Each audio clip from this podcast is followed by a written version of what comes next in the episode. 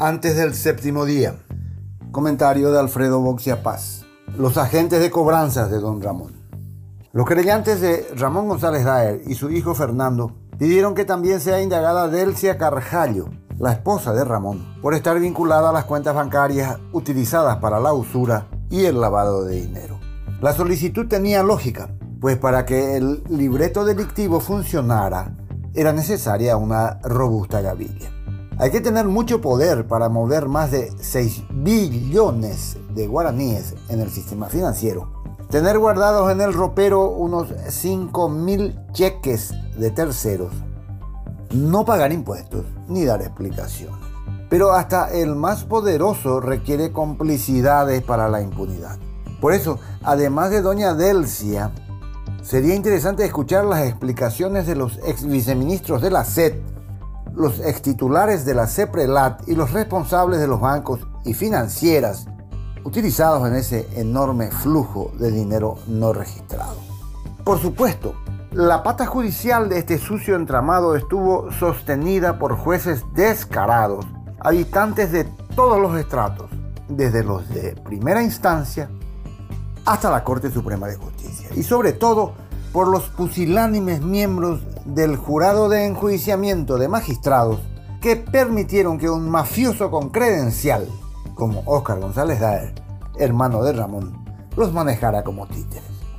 Pero ahora no quiero referirme a esa caterva de representantes de este Estado fallido que padecemos.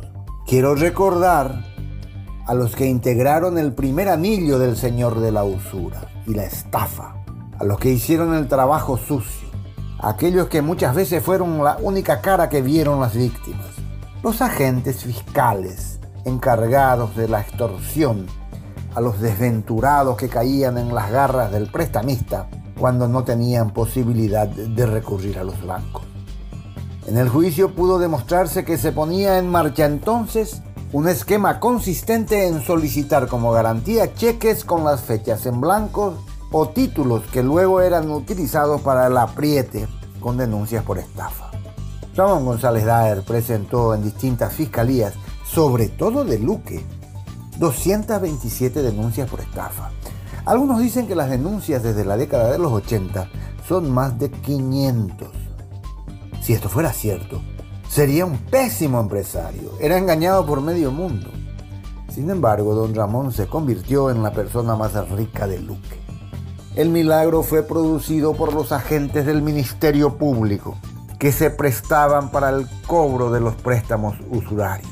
La máquina trituradora se iniciaba sin que la víctima se percate, pues muchas veces antes de ser notificado descubría que su caso de cobro de guaraníes, que debía corresponder al fuero civil, se había convertido en estafa y ya contaba con orden de captura por rebeldía. Esta coacción intermediada por fiscales y jueces llevó a la ruina a centenares de familias, dejó sin casa o empresas a muchos, provocó rupturas maritales y suicidios y clausuró proyectos de vida de sus hijos.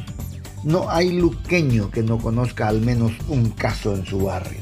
Ninguno de estos fiscales lo hizo gratis, cada uno de ellos era bien recompensado. Aunque para los usureros su trabajo no tenía costo.